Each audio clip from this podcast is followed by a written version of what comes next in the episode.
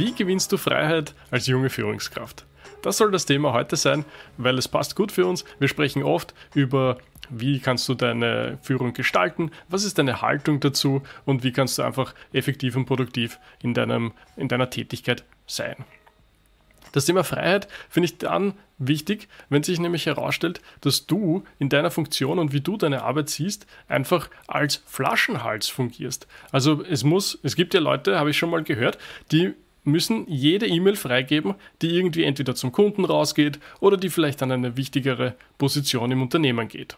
Und das ist natürlich ein sehr interessantes Bild und wir finden, dass das ein bisschen zu hands-on ist und auf der Situation und das wird dir natürlich am Ende des Tages auf den Kopf fallen, weil du dann einfach zu viel äh, Druck drauf hast. Alles funktioniert sozusagen nur so gut, wie du sein kann und widerspricht halt massiv unseren Vorstellungen von, du sollst die besten Leute irgendwie ins Team holen und du bist einfach nur quasi wie der Dirigent dieser ganzen Mannschaft und die Kraft liegt sozusagen im Team und nicht die Kraft liegt so gut, wie du halt gerade bist. Da ist ja unheimlich viel Spannendes dabei an, an Themen und Punkten, die wir eigentlich relativ oft ansprechen. Ähm, dass wir das diesmal vielleicht ein bisschen eindampfen oder maximal dann hinweisen auf die anderen Folgen, die wir dazu hatten, werden wir bestimmt ein paar Stichwörter irgendwie immer wieder nennen, wo man äh, vielleicht unsere älteren Gespräche dazu ähm, anhören kann. Aber ein vielleicht ein einfacher Begriff, mit dem wir darüber beginnen, beginnen können zu sprechen, ist ja diese Geschäftsprozesse oder ich glaube Standard Operating Procedures haben wir quasi auch schon mal genannt, dass das ja etwas ist, das ja in vielen Fällen vielleicht eher negativ betrachtet wird, weil es einfach so ein so ein äh, regimentiertes Handeln ist, wo es dann keine Kreativität und Freiheit oder sowas gibt.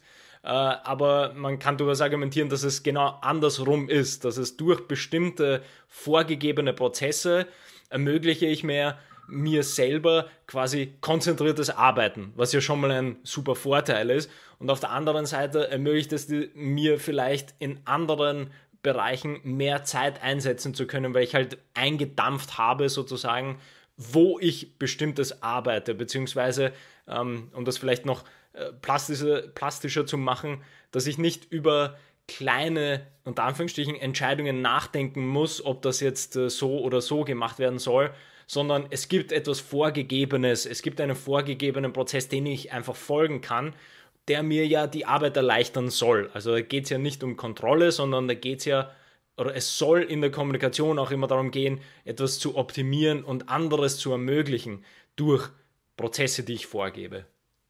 Ja, mir fällt da ein, dass natürlich auch das Onboarding so viel einfacher wird von neuen Mitarbeitern. In der Situation, wenn du das schaffst, dass du äh, deine wichtigsten Prozesse äh, so in, in, in Manuals hineingeschrieben hast, also dass es einfach geradezu Anleitungen gibt und dann nimmst du diesen Ordner und den stellst du dem Neuen dann auf den Tisch und der kann sich einfach das in einem Tag durchlesen und weiß einfach, was es braucht oder weiß einfach, wie die Wertehaltung hier ist, was ist wichtig, was sind Punkte, wie, wo findest du was, ja, was ist wie geregelt?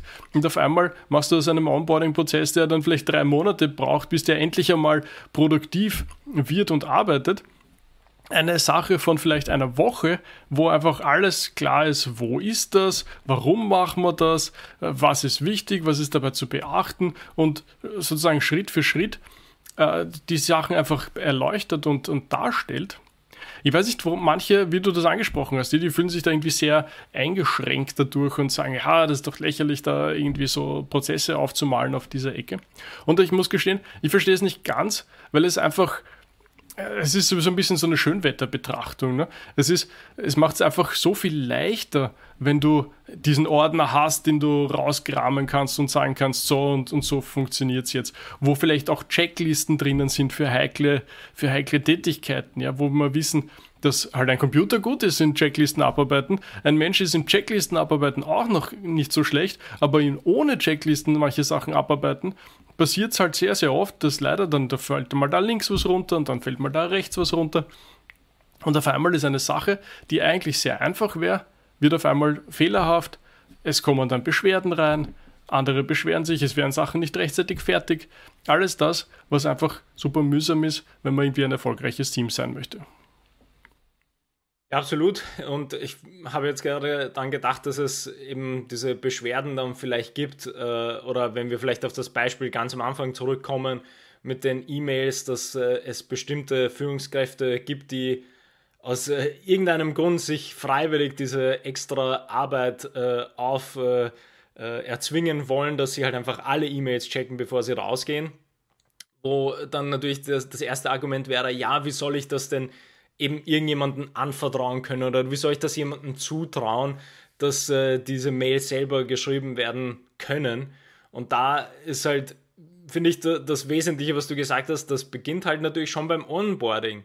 Also wenn ich äh, sozusagen neue Mitarbeitende oder neue Teammitglieder ähm, nicht entsprechend einführe in die Arbeitsprozesse, dann dauert es oder ist es umso schwieriger, sie quasi kurzfristig ähm, ihnen viel Vertrauen zu geben. Weil darüber äh, sprechen wir auch oft. Also Vertrauen ist ja ein ganz großes Thema und Verantwortung übergeben.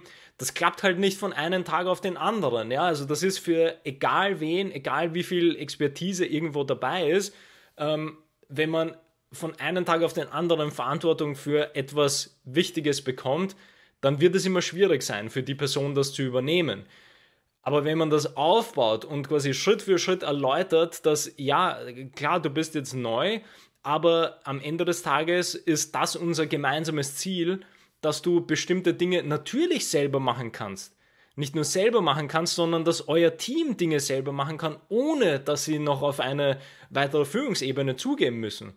Und dann kann man da Schritt für Schritt mehr, mehr Verantwortung auch geben, sodass dann am Ende äh, sowas wie E-Mails dann kein Problem sind, weil sie sowieso eben in dieser Kultur so gewachsen sind, dass, naja, ich, ich, ich bekomme äh, das, das äh, Vertrauen und die Verantwortung, dass ich da eine Mail schreiben kann, die unsere, unser Unternehmen repräsentiert und den Kunden auch entsprechend ähm, gut quasi anspricht.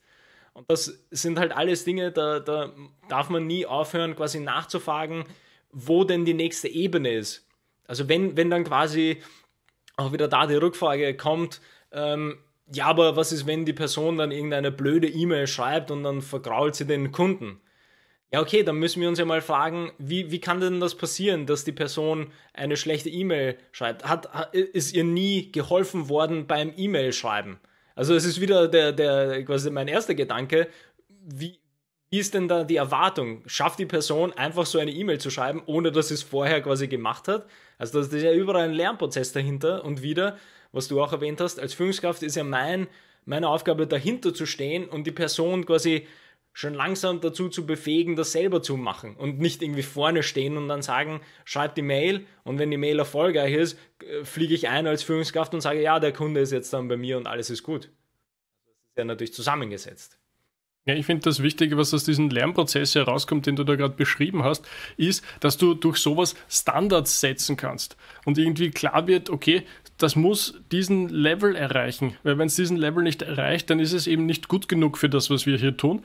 Und damit hast du einfach ein ganz anderes Werkzeug in der Hand und kannst vor allem äh, darauf zurückweisen, kannst sagen, du, es war doch relativ klar, dass wir irgendwie da nicht so eine Hallodri-E-Mail e da hinaus schicken und schreiben, weil es uns gerade lustig ist, sondern wenn wir an den Kunden eine E-Mail schreiben, dann hat die immer eine vernünftige, ich sage jetzt irgendwas, ja, dann hat die eine vernünftige Anrede und die hat deine vernünftige Signatur drunter und du schreibst nicht Servus, wie geht geht's, sondern du schreibst irgendwie in der richtigen Form und Art und Weise. Und das ist einfach einer der vielen Standards, die wir haben, um professionelle Arbeit zu leisten und um professionell rüberzukommen, sowohl intern als auch auf einer gewissen anderen Art und Weise, vielleicht auch extern. Und ich möchte mich jetzt da gar nicht so als E-Mail äh, festmachen. Es ist halt ein, ein, ein, sehr plakatives Beispiel, finde ich, für ganz viele andere Prozesse, die natürlich sehr spezifisch sind und auf dein Team und auf die Situation im Unternehmen und, und eben vielleicht intern oder auch extern äh, halt hinge, ge, hingepasst werden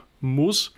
Und äh, der Punkt bleibt einfach derselbe, darum möchte ich ihn nochmal wiederholen. Es geht darum, dich zu entlasten es geht darum, dass du dadurch deine Aufgaben wahrnehmen kannst. Du sollst ja nicht quasi das wichtigste Teammitglied in deinem eigenen Team sein, indem du alles irgendwie kontrollierst, nochmal machst, wieder zurückschiebst, nochmal kontrollierst und dann darf es rausgehen, sondern deine Aufgaben sind eben äh, qua Definition eigentlich schon anders als die vom Team. Du sollst vorbereitende Dinge tun. Du sollst Entscheidungen vielleicht auf eine gewisse Art und Weise vorbereiten. Du musst schauen, wie du dich aufstellst für die Zukunft. Du musst schauen, was es sonst so braucht. Unser liebstes Beispiel von Joko ist ja einfach nicht nach innen und hinunter zu schauen, sondern nach oben und nach hinaus zu schauen. Was passiert um dich herum? Was ist die Umwelt von deinem Team? Und was ist damit in gewissen Maßen auch die Zukunft? Ich würde vielleicht nochmal auf die Frage zurückkommen, mit der du auch eingeleitet hast, zu diesem Freiheitsbegriff oder diese, diesen Möglichkeiten als Führungskraft, weil ich das tatsächlich sehr interessant finde, auch da schon so als Führungsverständnis so ein bisschen drüber nachzudenken.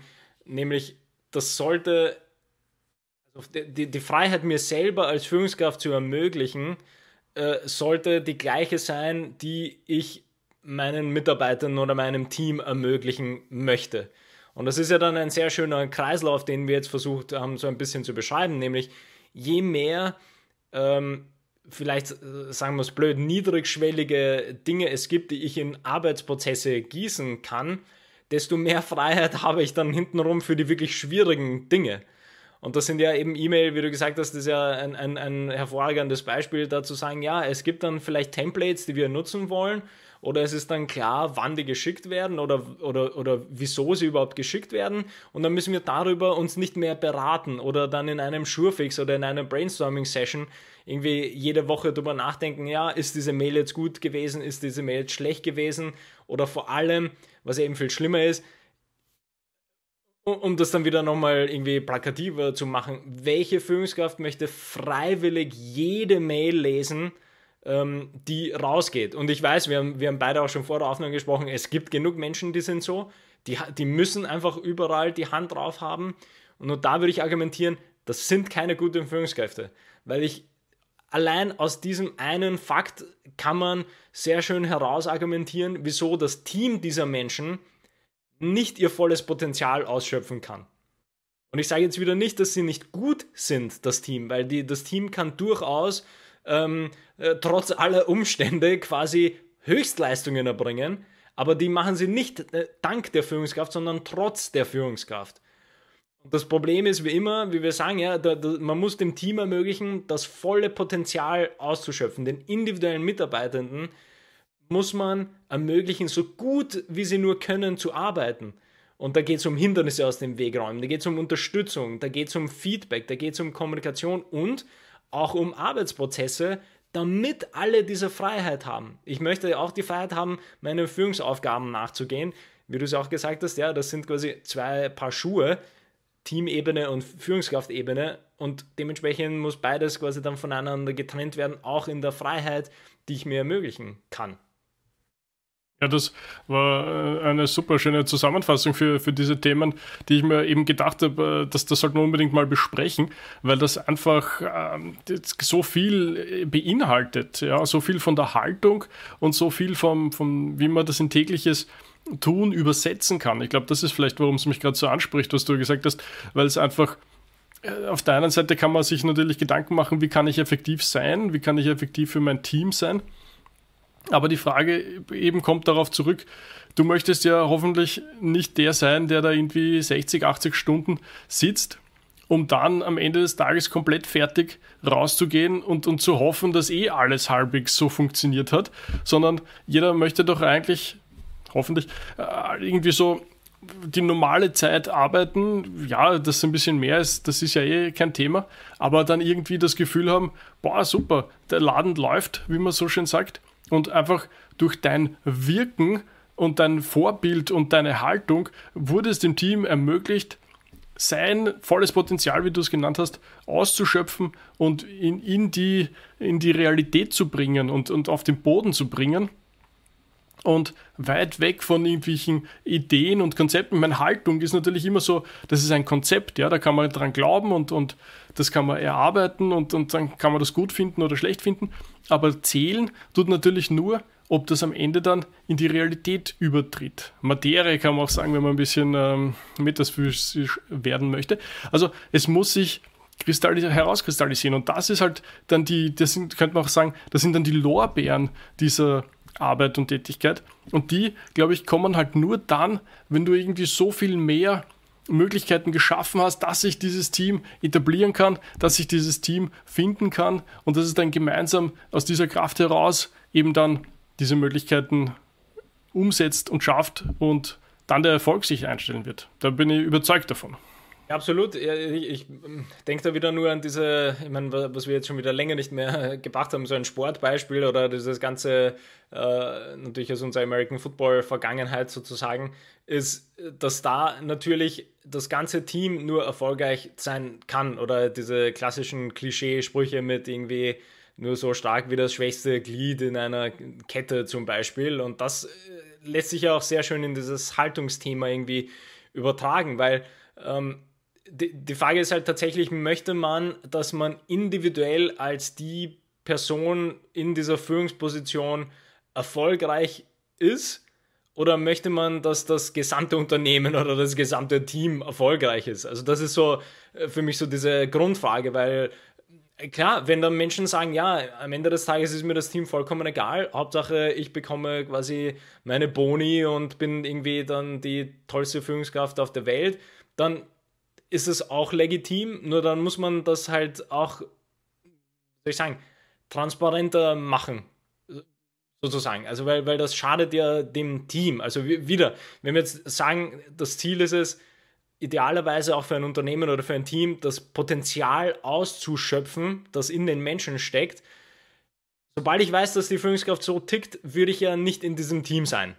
Also für, für mich selber jetzt aus meiner individuellen Perspektive würde ich sagen, naja gut, die Person wird mir nicht helfen, mein volles Potenzial zu erschöpfen, sondern die Person denkt nur an sich selber und möchte nur quasi die eigenen Ziele erreichen. Aber wir sind hier Teil eines Teams und wieder, es ist äh, tendenziell werden die Teams oder die Unternehmen nicht so erfolgreich sein wie andere, in denen die Teams gut funktionieren. Äh, das ist äh, klar, ist natürlich das nicht immer so einfach, das dann sozusagen zu beweisen, wenn man das jetzt irgendwie wissenschaftlicher sehen möchte. Aber die Chancen sind hoch, dass da einfach die Menschen auch glücklicher sind, äh, dort Teil dieses Prozesses zu sein. Ja, bestimmt, bestimmt. Und ich möchte vielleicht abschließend noch ein Beispiel von dir aufgreifen. Es ist jetzt, muss nicht unbedingt Football sein, aber, aber halt äh, durchaus aus dieser Metapher kommend das Spiel spielen dann die Spieler am Ende des Tages. Und der Trainer steht auf der Seitenlinie und kann vielleicht noch minimalst eingreifen, aber der Erfolg und, und das, was passiert, das kommt über die Spieler. Und das finde ich halt auch noch ein sehr schönes abrundendes Bild dazu. Äh, wie willst du quasi Fußball spielen und jeder Spieler muss, bevor er mal gescheit schießen darf, zu dir kommen und fragen, ob, ob das jetzt gut ist, wenn er, wenn er da so schießt. Ne? Ja. Also natürlich ein bisschen überzeichnet, aber, aber halt genau darum geht es. Ne? Genau dieses Ermöglichen von Potenzial, was wir jetzt, äh, glaube ich, ausgiebig und ausführlich schon besprochen haben. Ja? Also das vielleicht noch als, als kurzes abschließendes Bild dazu. Ja, finde ich gut. Ich meine, das ist äh, vielleicht die, der, der Satz, den wir jetzt schon ein paar Mal geprägt haben, ist äh, einfach zu überlegen, wofür wer bezahlt wird, sozusagen. Also äh, die, die Frage ist, wird das Team äh, dafür bezahlt, irgendwie die, die Produkt weiterzuentwickeln oder irgendetwas Kreatives zu machen? Oder wird das Team bezahlt, dass sie etwas abliefern und wiederum wirst du dafür bezahlt, alles zu kontrollieren, was es gibt? Oder ist es einfach nur darum, dass du eben ja deine Führungsleistung machst, dass du unterstützt und dass du Prozesse organisierst und so? Ja, also es ist wieder Uh, unser, unser, auch unser liebstes Beispiel ist mit, ja, wir können gerne in den Arbeitsvertrag oder in diese Stellenbeschreibungen ganz genau hineinschauen und wenn dann dort tatsächlich steht, ich übernehme sämtliche Kommunikation mit den Kunden oder ich nehme die ab und gebe ein, ein äh, Okay drauf äh, und äh, das gehört quasi zur vollen Aufgabe, dann ja, wie, wie sagt man, ja, more power to you, dann ist das in dem Unternehmen oder in dem Team ist das so.